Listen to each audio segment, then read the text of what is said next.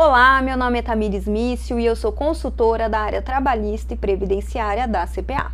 O assunto de hoje é sobre férias, regras gerais. O empregado ele vai ter direito às férias depois de 12 meses de trabalho. Esse período nós chamamos de período aquisitivo. Terminado o período aquisitivo, o empregador então terá 12 meses para conceder as férias ao empregado. E nós chamamos esse período de período concessivo.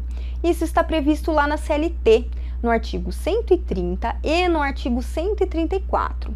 Outra figura bastante importante está também no artigo 134, lá no parágrafo 3, que é uma proibição em relação ao início das férias. As férias elas não podem iniciar dois dias antes de feriado e nem dois dias antes de DSR, e as empresas precisam observar essa regra.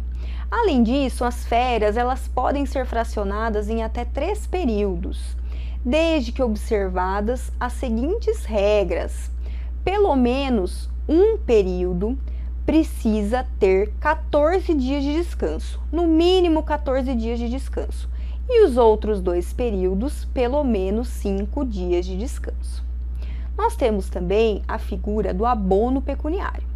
O abono pecuniário ele pode ser requerido pelo empregado até 15 dias antes do término do período aquisitivo. Quando ele faz o pedido nesse prazo, o empregador precisa acatar. O empregador é obrigado a acatar.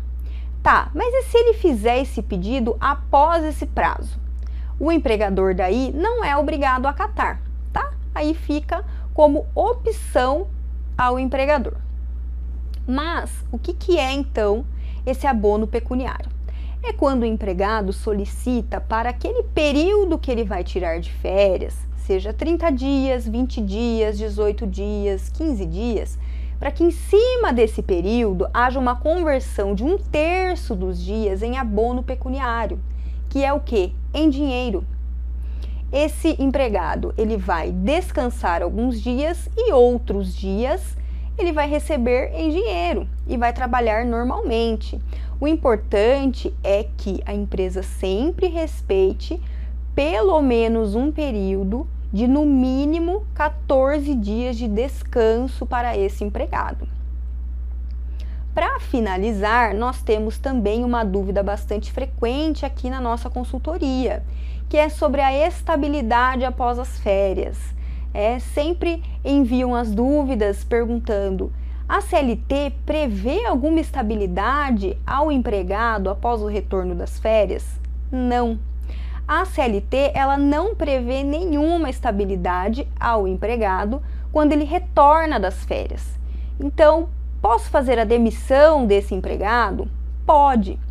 Mas atenção, a empresa precisa consultar o documento coletivo da categoria, porque vários documentos coletivos têm disposições em relação ao que? A garantia de emprego após o retorno das férias.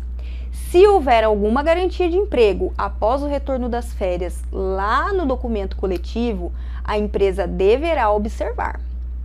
O assunto que eu gostaria de tratar hoje é esse. Agradeço a todos e até a próxima!